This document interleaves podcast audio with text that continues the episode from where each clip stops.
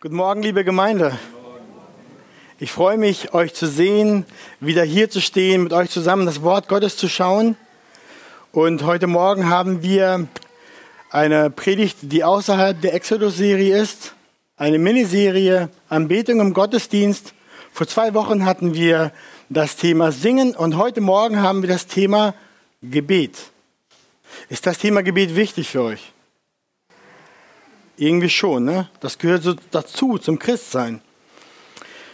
Warum beten wir? Warum wir beten? Ich möchte heute Morgen gleich damit anfangen, um mit euch reinzuschauen in die Bibel. Was lehrt die Bibel darüber? Warum beten wir? Wie sollten wir beten? Ich denke, es ist ein sehr wichtiges Thema, das einem Jünger Christi ganz nah am Herzen sein sollte. Johannes Calvin sprach vom Gebet als die Seele des Glaubens. Und wirklich, ein Glaubensleben ohne Gebet ist alsbald ein totes, toter Glaube, ein recht lebloser Glaube. Deswegen stelle ich gleich vorneweg vor der Predigt, ein wahrer Christ betet. Er betet für sich allein zu Hause, aber er betet auch in der Versammlung, gemeinsam. Für uns ist das Gebet im Gottesdienst hier in der Arche sehr, sehr wichtig. Entweder wir machen Raum dafür, dass sich einer stellvertretend für alle anderen stark macht und die Anliegen vor Gott bewegt, oder aber wir machen Raum, dass wir alle zusammen gemeinsam beten können. In einer kleinen Gemeinde geht es noch sehr gut. Und wir wollen das nutzen, so viel wir es können. Auf alle Fälle ist das Gebet ein essentielles Element in unserer Anbetung Gottes neben anderen Dingen, die wir tun, und ein wesentlicher Teil unseres geistlichen Lebens. Dies gesagt, bete ich und dann beginnen wir gleich mit dem ersten Punkt. Himmlischer Vater, hab Dank, dass wir zu dir kommen dürfen. Welch Vorrecht, welch Gnade. Ohne Opfer, ohne totes Lamm, ohne auf den Knien Kilometer zu pilgern oder uns mit Peitschen zu schlagen, wir dürfen vor dich kommen in deine Gegenwart, in deinen Thronraum, vor deinen Thron. Hab Dank dafür. Hilf uns, durch die Predigt neu zu sehen, welch Vorrecht und Geschenk es ist, dass wir das wertschätzen, dass wir die Zeit mit dir im Gespräch schätzen, suchen, nutzen, lieben. Ja, singe du uns heute und sprich hinein in die Herzen. Amen. Der erste Punkt heute Morgen ist gleich die Grundlage unseres Gebets zu Gott. Das ist der Anfangspunkt, denn wenn man als Christ aufgewachsen ist, vergisst man das oft schnell, wie es überhaupt sein kann, dass wir beten dürfen. Was ist Gebet? Was sagt die Bibel dazu? Wenn wir auf der ersten Seite der Bibel anfangen zu lesen, 1. Mose 1, 27 sagt uns die Schrift, Gott hat den Menschen in seinem Bilde geschaffen. Er schuf sie als Mann und Frau im Bilde Gottes. Was genau das heißt, dass der Mensch im Bilde Gottes geschaffen ist, darüber gibt es echt viel zu sagen. Für heute Morgen soll es aber genügen zu sagen, weil Gott ein Gott aller Weisheit und aller Erkenntnis ist und der Mensch in seinem Bilde geschaffen ist, ist der Mensch unter anderem mit der Gabe der Kommunikation erschaffen, mit der er, anders als die, der Rest der Schöpfung, mit Gott in eine tiefe persönliche Beziehung eingeht und mit Gott kommunizieren kann. Also Gott hat den Menschen geschaffen, dass das möglich ist. Anders als ein Baum oder ein Bach oder ein Kaninchen hat Gott uns anders gemacht, im Bilde Gottes. Das ist auch exakt, was wir in der Schrift dann sehen, was geschieht. Man könnte dann sagen, zum Beispiel, dass das erste Gebet, das wir in der Bibel sehen, ist Adam. Als er Eva sieht und dann sagt er, das ist endlich Gebein von meinem Gebein und Fleisch von meinem Fleisch. Die soll Männin heißen, denn vom Mann ist sie genommen. Dieses sagte Gott im Angesicht Gottes, sozusagen vor seinem Ohr. Gott war da. Das ist so der erste, das ist der erste Satz, den wir von Adam hören. Als er seine Frau sieht. In meinem Buch ist das ein Gebet. Er spricht es in der Gegenwart Gottes. Gott ist da. Er spricht es also. Das ist ein Gebet. Wir sehen weiter im Kapitel 3. Nachdem Adam und Eva Gottes Gebot übertreten haben und der Herr nach ihnen rief, er kam dann abends in den Garten und rief, wo bist du? Dann antwortete Adam, ich hörte deine Stimme im Garten und fürchtete mich, denn ich bin nackt, darum habe ich mich verborgen. Adam antwortet Gott, er spricht mit ihm, wie mit einem Menschen. Wir sehen hier, obwohl die Schrift das Wort Gebet nicht benutzt, kommuniziert der Mensch mit Gott und Gott mit dem Menschen. Und das funktioniert. Das, die Sprache ist klar.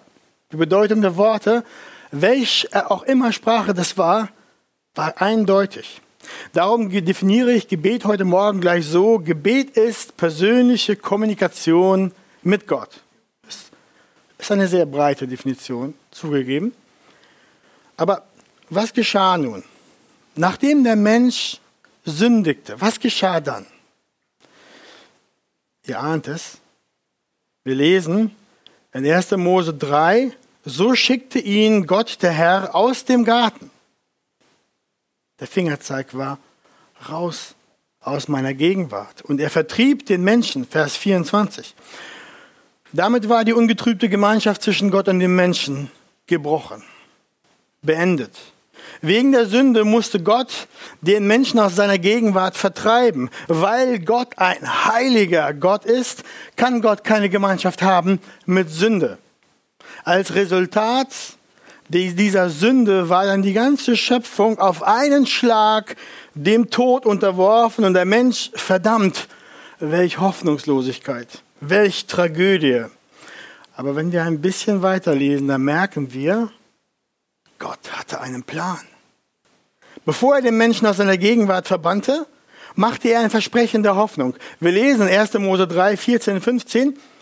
Da sprach Gott der Herr zur Schlange. Weil du dies getan hast, sollst du verflucht sein. Vers 15.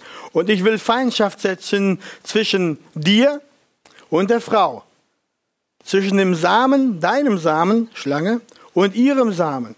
Er wird dir den Kopf zertreten und du wirst ihn in die Ferse stechen.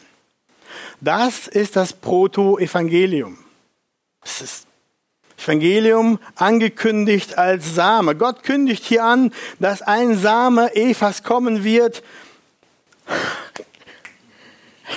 Wow, er wird kommen und der Schlange den Kopf zertreten. Und wisst ihr was? Dieser Begriff, der Schlange den Kopf zertreten, bedeutet nicht, dass die Schlange ein wenig Kopfschmerzen hatte danach. Nein, sondern bedeutet, dass die Schlange nachher unter der Ferse des Siegers im staubigen Boden der Weltgeschichte verschmiert war. Wer ist dieser Schlangenzertreter? Wenn ihr die Bibel kennt, dann wisst ihr, es ist der Sohn Davids. Es ist der Spross, der Menschensohn, der Messias. Der Sohn Gottes, Jesus Christus.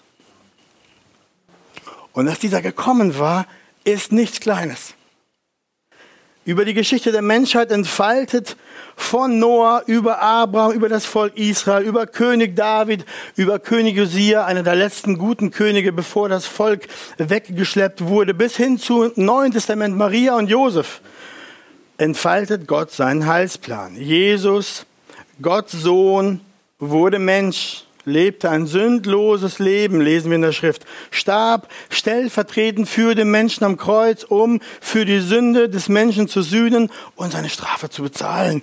Am Kreuz. Das Evangelium. Warum musste der Schlangenzertreter kommen? Ja, weil der Mensch durch den Sündenfall von Gott getrennt war. Kommunikation und Gemeinschaft war unmöglich, unwiderruflich zerstört. Die, die Rechtsgrundlage dafür war verschwunden. Zugang war verwehrt. Aber dann sandte Gott seinen Sohn. Er selbst, der Vater, sandte den Sohn.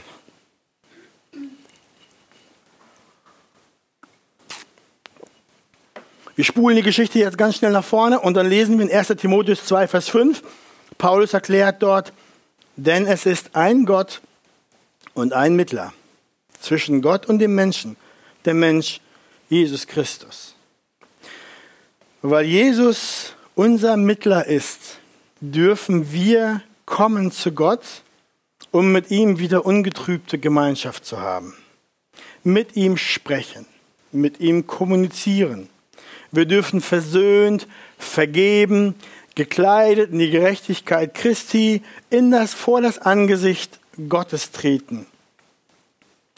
Geschwister, Freunde, wenn wir über Gebet nachdenken, müssen wir mit dem Evangelium beginnen. Sonst haben wir nicht verstanden, warum das möglich ist, wie kostbar es ist, was der Wert ist davon.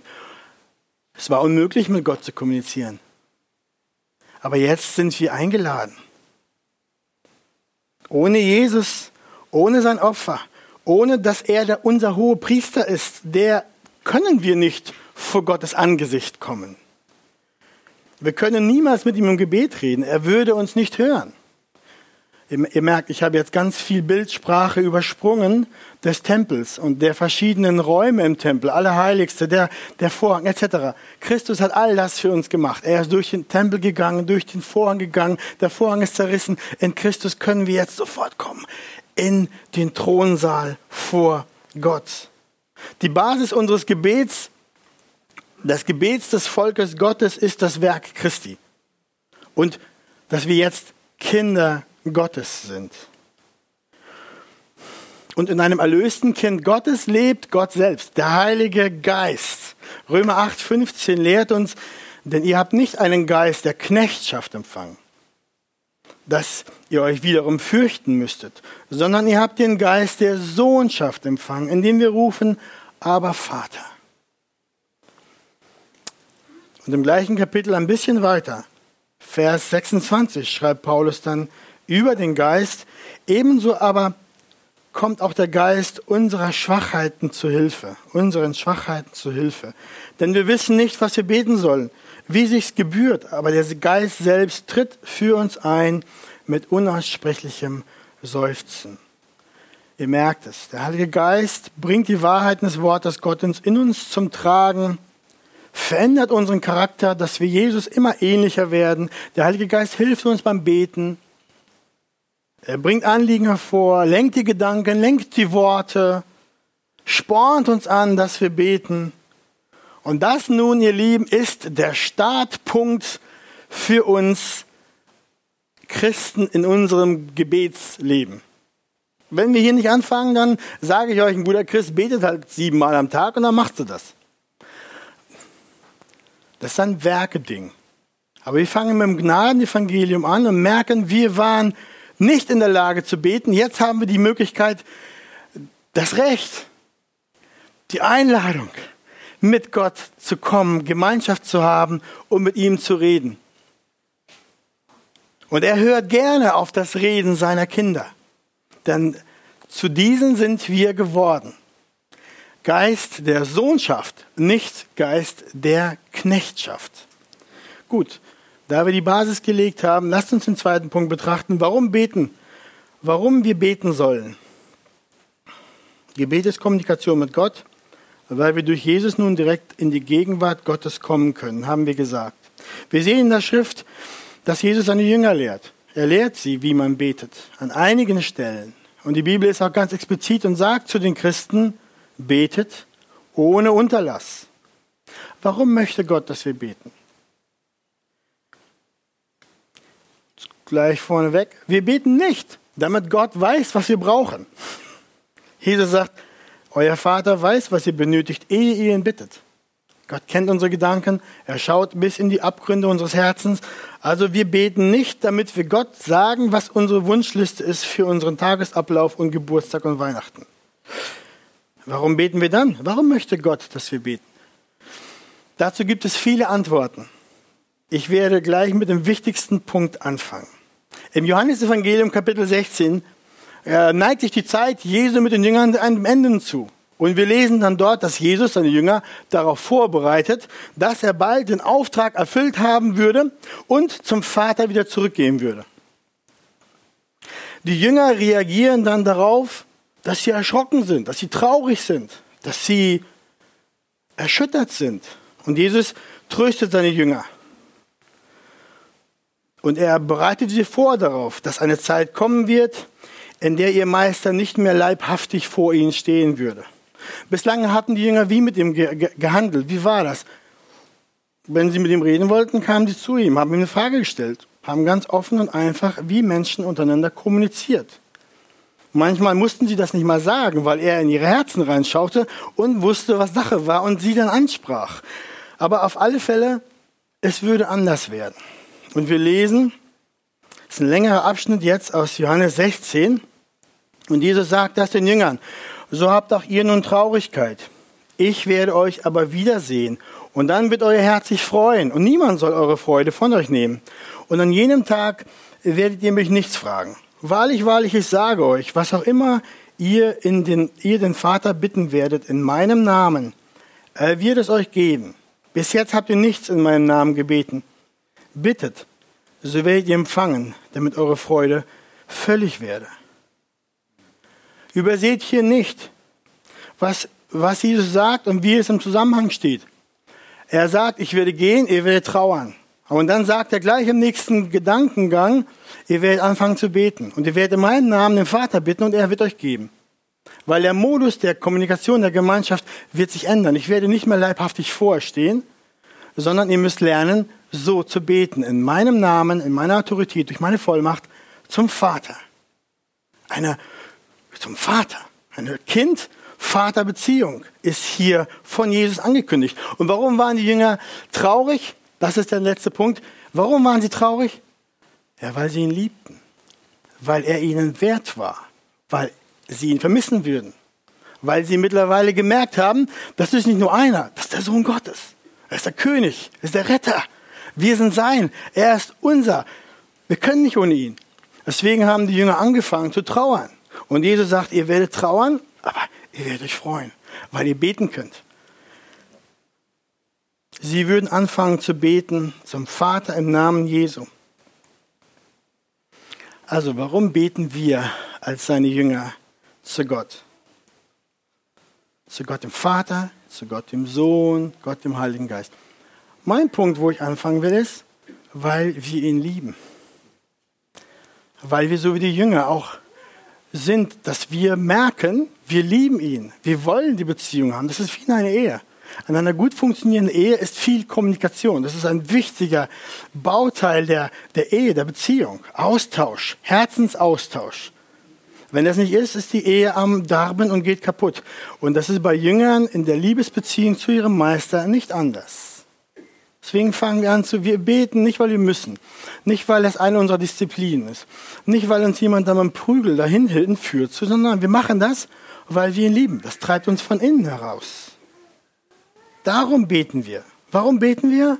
Weil wir ihn lieben, weil er uns errettet hat, weil er sich hingegeben hat für uns, weil er uns alle Segnungen des Vaters aufgeschlossen hat und alle Verdammnis, die unser war, von uns abgelenkt hat, sodass wir jetzt willkommen Geliebte sind.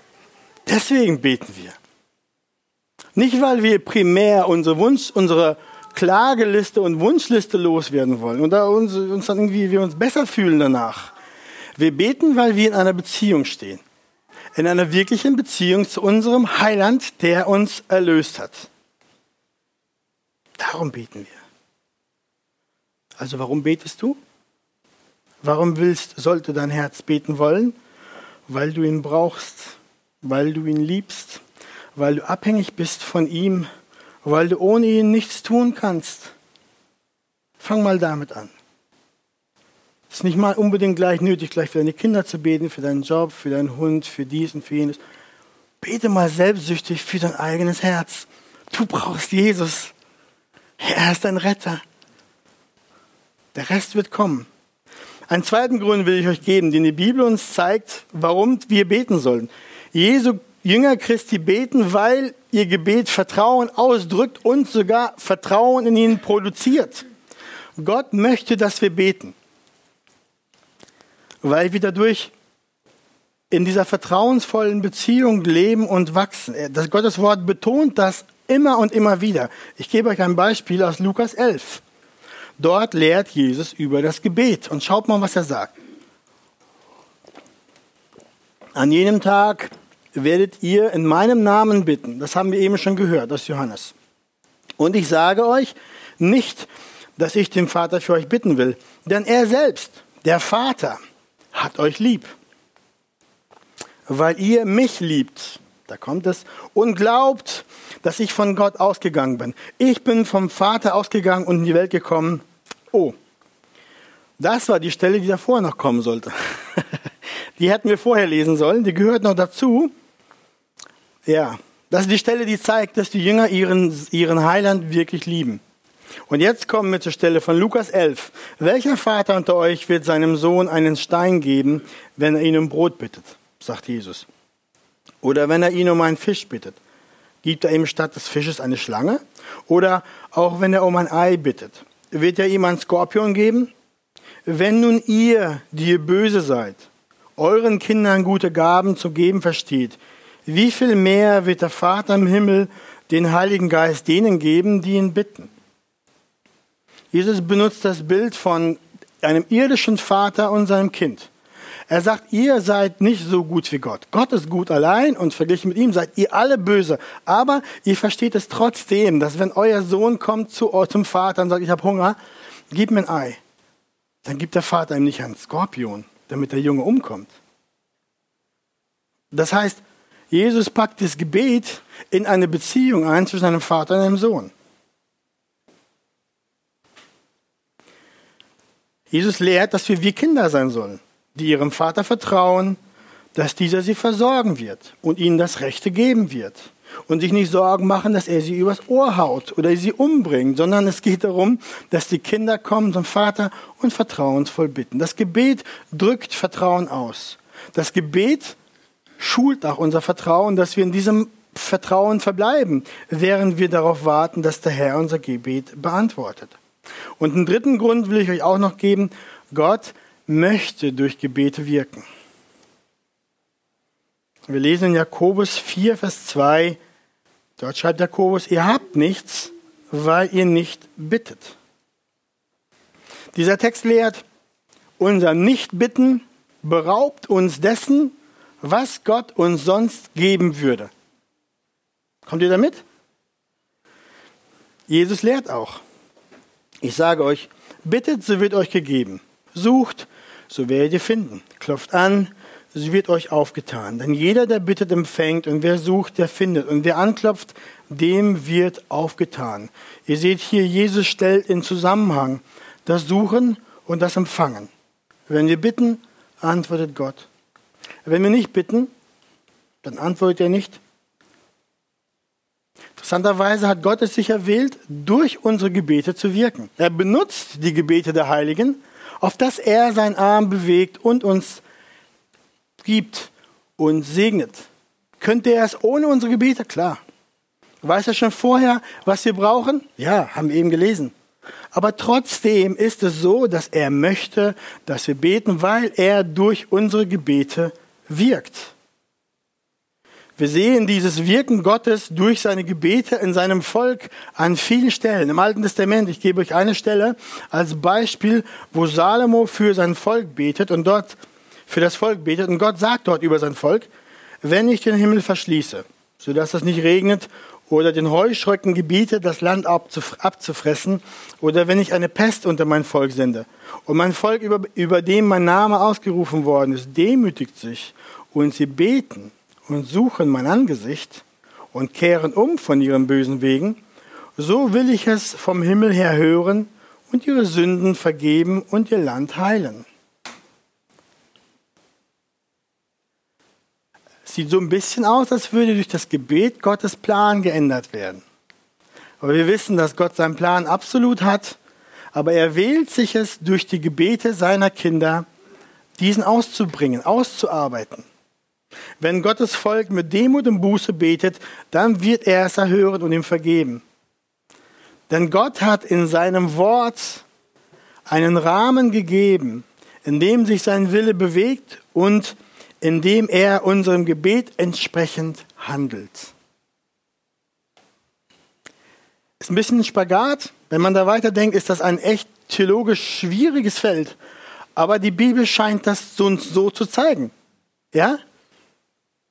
Das Volk betet und Gott sagt, okay, dann mache ich das so. Als ob er seine Meinung geändert hat. Aber wir wissen, dass er es von vornherein schon so geplant hat. Aber er nutzt die Gebete der Heiligen, damit das so geschieht. Deswegen, ihr seht, das Gebet ist wirksam. Es ist sehr wirksam. Gebet, das Gebet ist auf diese Weise wirksam, dass Gott es benutzt, um seine Ziele zu erreichen. Gott ist keine Gebetsbeantwortungsmaschine. Wir beten nicht einmal, hauen ordentlich auf die Seite der Kiste, pack, fällt das Paketchen unten raus. Nee, das funktioniert so nicht. Wir beten auch nicht auf die Art und Weise, dass wir so lange beten, bis wir Gottes Arm ordentlich hinter dem Rücken gedreht haben. Okay, okay, ich gebe dir, was du willst. Nein, Gott ist und bleibt souveräner Herrscher auf dem Thron. Alle Dinge hat er im Detail vorweg bestimmt und geordert und hat immer völlige Kontrolle über alle Abläufe und alle Geschehnisse im Universum und benutzt die Gebete seiner Kinder, um diese Ziele zu erreichen. Aber Gott ist groß. So handelt er. Gebet ist eine Beziehung zu unserem Gott, eine Beziehung basierend auf Vertrauen und völliger Abhängigkeit von ihm, eine Beziehung zu einem dreieinigen Gott. Darum beten wir auch zu Gott, dem Vater, Gott, dem Sohn und, dem Gott, und Gott, dem Heiligen Geist. Ich belege jetzt nicht definitiv, warum es richtig ist, zu jeder Person der Gottheit zu beten, aber ich sage das erstmal so. Wenn ihr Fragen habt, fragt mich später. Und ich belasse es auch jetzt bei diesen drei Gründen, Jünger Christi beten, weil sie ihn von Herzen lieben, weil sie ihm vertrauen und weil Gott durch ihre Gebete wirken will. Bruder, Schwester, Freund, bist du dir bewusst, du hast den Geist der Adoption bekommen, wenn du sein Kind bist. Du hast freien Zugang zu Gott, darfst nun mit Freimütigkeit rufen, aber Vater, lieber Vater, darf sein Herz ausschütten. Welch ein Vorrecht, welch ein Privileg, welch ein Geschenk. Betest du oft? Betest du viel? Betest du gerne? Brennt dein Verlangen in deinem Herzen nach Gemeinschaft mit Gott, deinem Herrn? Wisst ihr, die Sklaven und Diener eines Königs müssen um eine Audienz beim König bitten. Dann können sie nur hoffen, dass dieser sich erbarmt sich Zeit nimmt für ihr Anliegen, ihnen Gehör schenkt, dann kommen sie vor ihm mit großem Respekt und Furcht, beugen sich vor ihm und bringen ihr Anliegen vor. Aber die Kinder des Königs, die kommen in den Thronsaal gelaufen, die stürmen rein, sie erklimmen die Stufen bis zum Thron, sie springen dem König auf den Schoß und die flüstern ihm ins Ohr alle ihre Anliegen. Merkt ihr den Unterschied? Wir sind Kinder haben den Geist Gottes und rufen, aber Vater.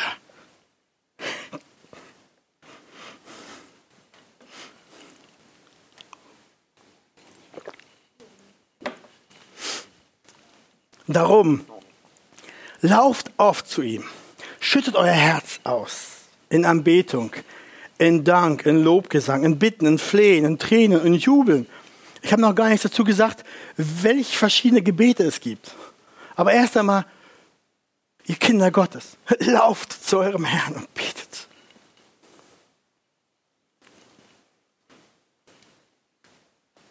Punkt 3. Wie wir beten sollen.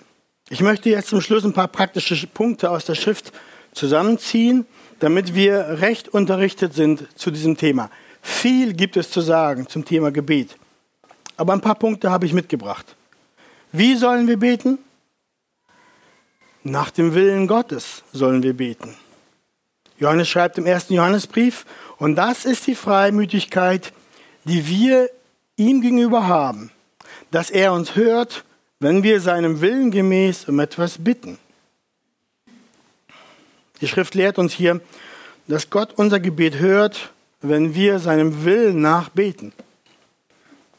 Das geht Hand in Hand mit dem, was ich schon vorher gesagt hatte, dass Gott durch unsere Gebete wirken will.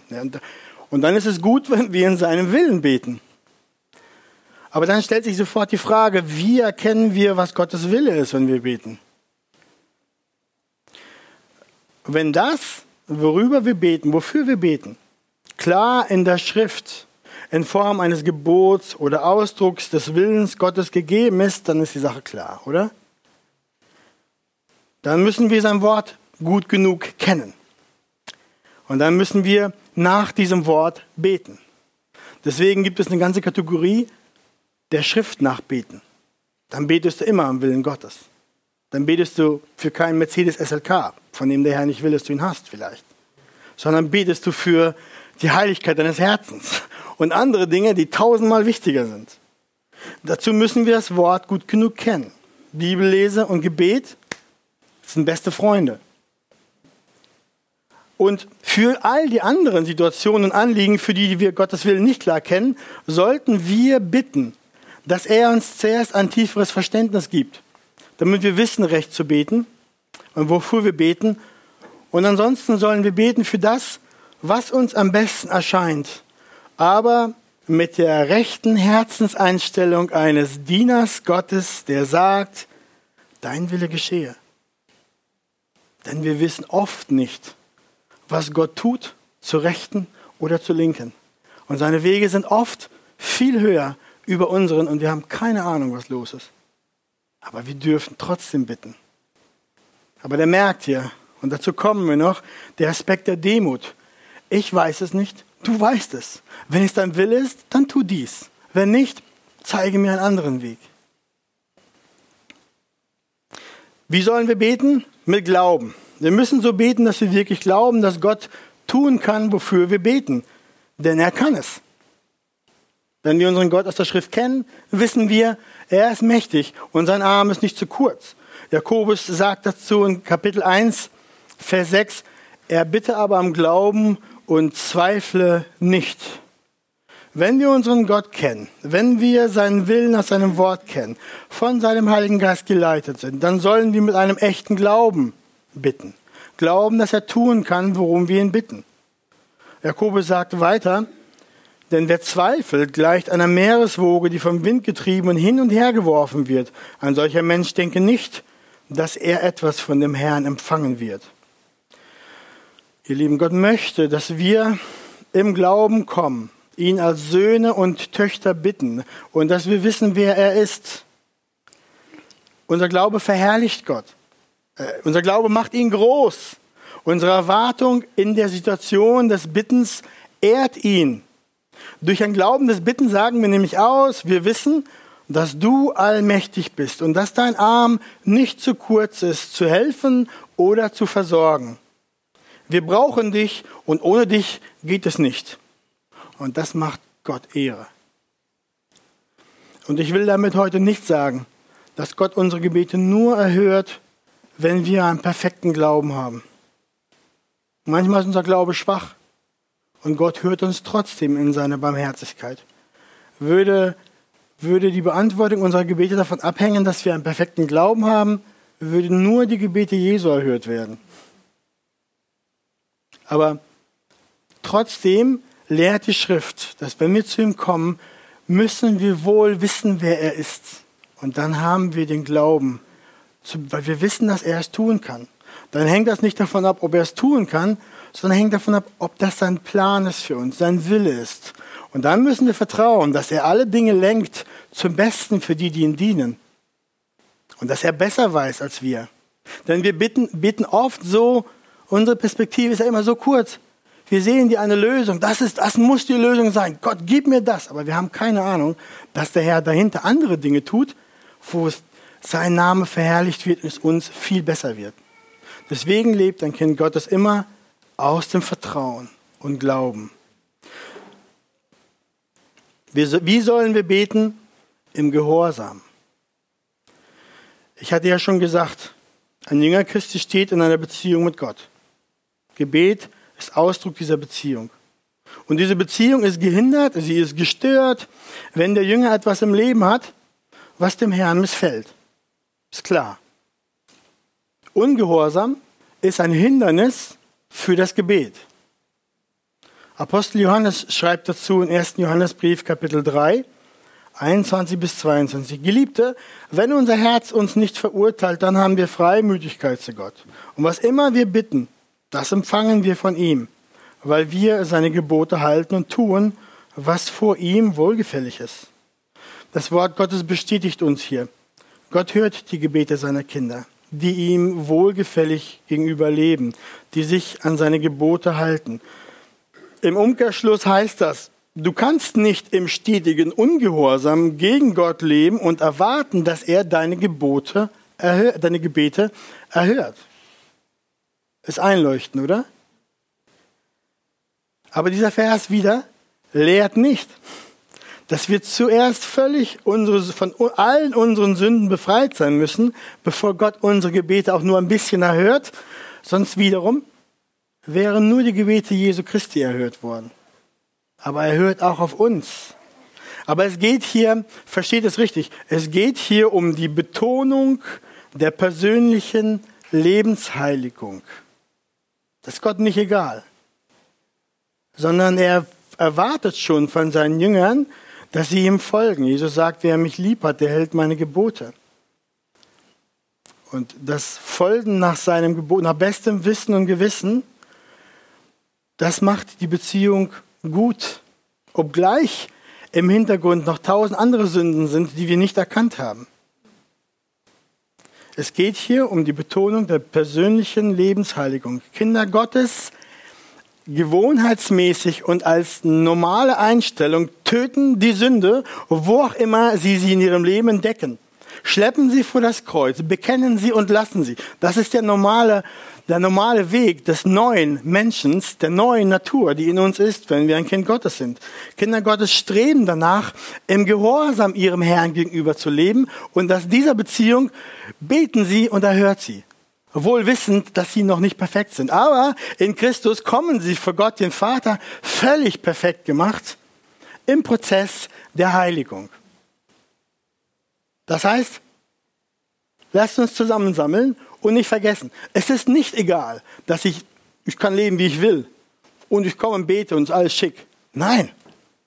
Auf der anderen Seite, ich kann nicht sündlos, völlig sündlos sein und nur dann hört Gott meine Gebete. Ist auch falsch. Sondern ich lebe mit dem Verlangen, vor Gott meine Sünde zu bekennen, ihm zu folgen, ihm gehorsam zu sein. Und dann bete ich und die Beziehung ist nicht getrübt. Das führt uns dann jetzt auch zum nächsten Punkt. Wir sollen beten mit Sündenbekenntnis. Weil wir jeden Tag uns verfehlen, weil wir jeden Tag weiter sündigen, ist es nötig, dass wir täglich unsere Sünden unserem Herrn bekennen. Dass wir ihn von Herzen um Vergebung bitten. Damit unsere Beziehung mit ihm wiederhergestellt und ungetrübt ist. Es ist ähnlich wie Vater-Kind-Beziehung es muss eine Versöhnung entstehen, damit die Beziehung normal weitergehen kann, wenn da Sünde vorgefallen ist. Oder in der Ehe zwischen dem Ehepartner. Ihr kennt das vielleicht. Wenn ein richtig großer Stress, Streit da war und die Fetzen geflogen sind, dann kann man nicht einfach so alles beiseite und dann macht man weiter. Nein, es muss wirklich eine Versöhnung geschehen. Ein Vergeben und dann kann man auch weitermachen. Normal, alltäglich. Wenn man das ohne Versöhnung macht, dann merkst du, das fängt an, gespielt zu werden. Das lebt nicht. Das fängt an, bitter zu werden. Dann kommt die Kruste der Sünde drauf und dann geht es weiter auf dem Weg der Trennung. Dann brauchen, müssen wir beten mit anderen vergeben. Dadurch, dass wir anderen vergeben. Dass unser Herr uns unsere Sünden vergibt geht auch einher damit, dass wir anderen ihre Sünden vergeben. Das sagt Jesus ganz deutlich in Markus 11, 25, 26. Wenn ihr da steht und betet, merkt, Jesus verbindet das Gebet mit dem, was er jetzt sagt. Wenn ihr da steht und betet, so vergebt. Wenn ihr etwas gegen jemanden habt, damit euch euer Vater im Himmel auch eure Verfehlungen vergibt.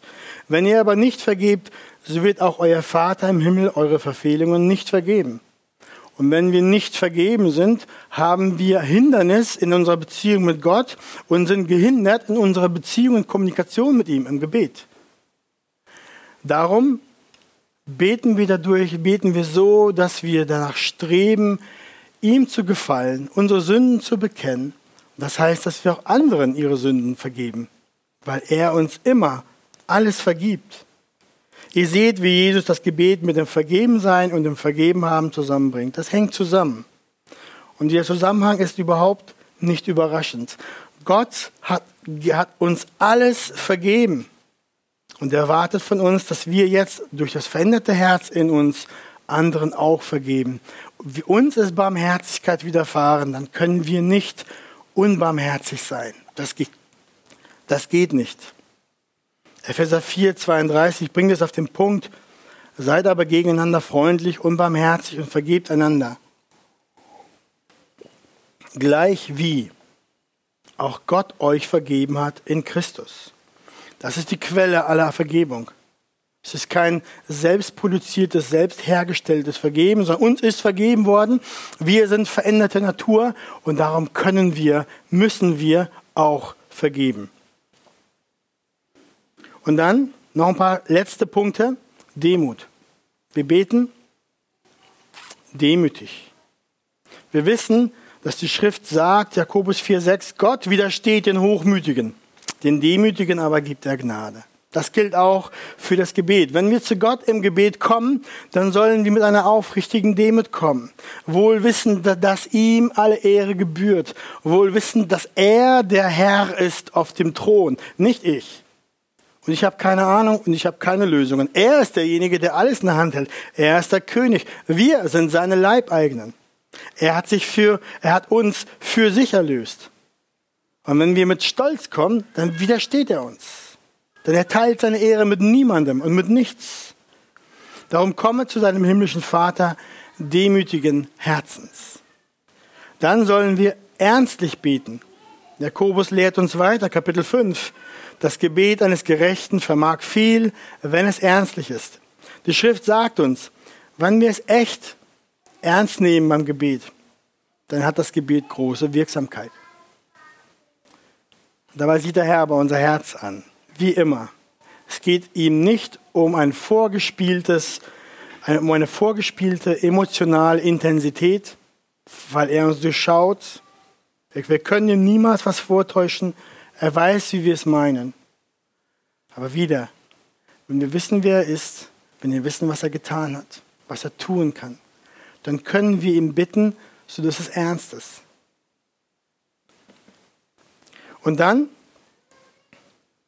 beten als Gemeinschaft und persönliches Gebet. Das betrifft uns in der Gemeinde. Beten in der Gemeinschaft, sei es im Gottesdienst, Hauskreis oder Gebetsabend, ist eine höchst biblische Sache. Das kann man im Alten Testament, die Stellen sind zu viele, als ich sie euch vorlesen würde. Gläubige finden Kraft im gemeinsamen Gebet. Jesus lehrt auch im Vater unser. Ist euch das schon mal aufgefallen? Das Gebet heißt nicht mein Vater oder Vater mein, heißt Vater unser. Schaut mal, ich habe es euch unterstrichen. Unser Vater, der du bist im Himmel, geheiligt werde dein Name, dein Reich komme, dein Wille geschehe wie im Himmel so auch auf Erden. Gib uns heute unser tägliches Brot, etc., etc. Das ist ein gemeinschaftliches Gebet, das Jesus hier lehrt. Er lehrt es den Jüngern der Gemeinde, sagt, ihr als Gemeinschaft betet so. Das, das setzt sofort voraus, und es gibt so viele andere Beispiele, dass wir als Gemeinde, als Leib beten. Nicht nur jeder für sich selbst, sondern auch zusammen. Deswegen ist es auch gut, dass wir das am Ende des Gottesdienstes stellvertretend auch beten und uns auch erinnern daran, was er gelehrt hat. Ich werde da nicht reingehen, was das alles bedeutet. Das ist so vollgestapelt. Und es gibt echt viele andere Beispiele, die zeigen, dass die Gemeinde gemeinsam, die Gemeinde Christi gemeinsam betet. Apostelgeschichte. Sie beteten, der Herr hört es, die Erde bebt. Und sie hatten neue Kraft und Freimütigkeit zum Zeugnis. Das kommt immer wieder vor. Die Gemeinde betet, der Heilige Geist kommt, zeigt ihnen, sie senden aus. Das ist Apostelgeschichte später, als Paulus Barnabas ausgesandt wird. Und, und, und. Deshalb ist es richtig und wichtig, dass wir als Gemeinde in der Versammlung zusammen beten und uns eins machen für die Anliegen, die der Herr uns auf die Herzen legt. Und neben diesem gemeinschaftlichen Gebet ist es aber auch wichtig, dass der Christ persönlich betet. Ich habe ja schon am Anfang Johannes Calvin zitiert, der gesagt hat, die Seele des Glaubens ist das Gebet. Als erlöste, als erlöste Kinder stehen wir in dieser Beziehung zu Christus. Wir sind Teil des Leibes, der Braut Christi. Wir stehen in, zu ihm in einer Beziehung auch zusammen als Jünger, aber auch persönlich. Und für diese persönliche Beziehung, die jeder von euch leben muss, ist es nötig und wichtig, dass wir beten. Möchtest du wachsen in das Bild Christi? Dann bete viel, rede viel mit ihm, suche sein Angesicht. Und zum Schluss will ich dann nur noch ein paar Gedanken sagen zum, zu Gebetsgewohnheiten und den Tag überbeten. Die Wichtigkeit des Gebets setzt voraus, dass man sich Gebetsgewohnheiten in das Leben hineinbringt. Und wenn man aus einem christlichen Elternhaus kommt, so wie ich, dann sind diese einem vertraut. Es ist gut und hilfreich, solche Gebetsgewohnheiten zu haben. Es ist kein Gesetz, aber es ist eine gute Praxis. Gebet am Anfang des Tages, um den Tag im Bewusstsein des Herrn zu beginnen. Gebet nach und vor der Bibellese weil wir ihn brauchen, weil wir ohne ihn nichts verstehen. Gebet vor dem Essen, um ihm zu danken dafür, dass er versorgt, dass er uns Nahrung gibt und Speise. Gebet vor dem Schlafen gehen. Dann kann man den Tag beschließen. Man kann Revue passieren lassen. Man kann, wenn nötig, um Vergebung bitten, ihm für die Bewahrung und Leitung danken und für die Obhut für die Nacht bitten. Und, und, und. Das sind nur ein paar Beispiele. Und ich will noch einen Schritt weitergehen. Als ich 16 war, habe ich ein Buch gelesen. Das war, es ging um Gebet. Den Titel habe ich vergessen. Aber was ich behalten habe, ist, dass mir da ein geistliches Licht aufging, als ich dieses Buch gelesen habe. Der Autor schlug nämlich vor, mit dem Herrn Jesus zu reden, als wäre es dein Freund. Beim Spaziergang, beim Autofahren, beim Angeln, beim Erledigen von irgendwelchen Arbeiten, inmitten von Gesprächen. Ich bin in einer christlichen Familie aufgewachsen. Diese Gebetsgewohnheiten davor die kannte ich, die habe ich nie hinterfragt. Ich habe auch vielleicht nicht gewusst, warum, aber ich habe das gemacht. Aber dieses war mir etwas Neues. Etwas, wo ich dachte, boah, wow, echt? Sowas kann ich machen? Aber in den letzten 26 Jahren mit Jesus hat sich diese Art des über den Tag verteilt Betens mit dem Herrn für mich zu einer großen Freude und zu einem Geschenk entwickelt. Denn ich habe mehr verstanden. Mehr verstanden. Ich habe mehr verstanden, wie sehr er mich lieb hat. Und meine Liebe zu ihm ist auch gewachsen. Jetzt ist es ein Vorrecht, ein köstliches Geschenk. Ich darf jeden Moment, Schritt für Schritt, Tag für Tag, bei allen Aktivitäten meines Alltags, ohne Wartezeit, sofort Kontakt aufnehmen mit meinem Herrn. Ich kann über alles reden. Ich kann ihn um Rat fragen. Ich kann ihm meine Freude teilen über das, was er gibt, was ich erlebe, was ich sehe. Meine Ängste kann ich ausdrücken und ihm sagen. Er ist wie ein Freund, der immer bei mir ist. Und das geht, weil er mich erlöst hat, weil er mich erkauft hat, weil er mich reingemacht hat, weil er mich mit seinem Heiligen Geist erfüllt hat, weil er mich lieb hat und weil ich ihn auch lieb habe. Dann will ich das dann freue ich mich darauf. Es kann Zähne ziehen. Es ist keine Übung, die schweißtreibend ist und echt schwierig. Und da will ich landen heute, Abend, heute Morgen. Da will ich hin, heute Morgen, dass wir das merken. Weil Gebet ist so, hat so ein, oh, das klingt nach Arbeit. Wenn wir uns am Gebetsabend hingehen, sich da hinsetzen, boah. Viel einfacher wäre es, Tatort zu gucken um die Zeit oder irgendwas. Nein, ist ein Geschenk. Alleine oder mit Geschwistern. Wir machen da keinen spirituellen Hokuspokus. Wir gehen in die Beziehung, in die Gegenwart unseres Retters, unseres Messias, unseres Königs. Es ist ein Vorrecht, es ist ein Geschenk der Kinder Gottes. Wir dürfen mit Gott kommunizieren, mit dem himmlischen Vater reden, mit dem Heiligen, mit unserem Heiland, mit dem Heiligen Geist. Die Grundlage dafür ist fest. Es ist Evangelium, unverrückbar. In jedem Augenblick dürfen wir zu ihm rufen. Aus jeder Lebenslage können wir kommen durch das Evangelium. Warum? Weil wir adoptierte Kinder Gottes sind. Ja, wir beten weil wir sein sind und ihn lieben. Wir beten, weil wir ihm vertrauen und bei jedem Schritt des Lebens ihm vertrauen müssen. Wir beten, weil er sich erwählt hat, durch unsere Gebete zu wirken, in unserer Familie, in unserer Gemeinde, in unserem Land, in unserem Umfeld. Wir beten im Glauben, nach seinem Willen, im Gehorsam, durch Bekenntnis unserer Sünde, in der Vergebung, in Demut, mit Ernst, mit Nachdruck, als Gemeinde und alleine, Tag aus, Tag ein, zu Gebetsgewohnheiten und den Tag über verstreut in kleinen Stoßgebeten. Ich möchte euch ermutigen. Werdet echte Gebetskrieger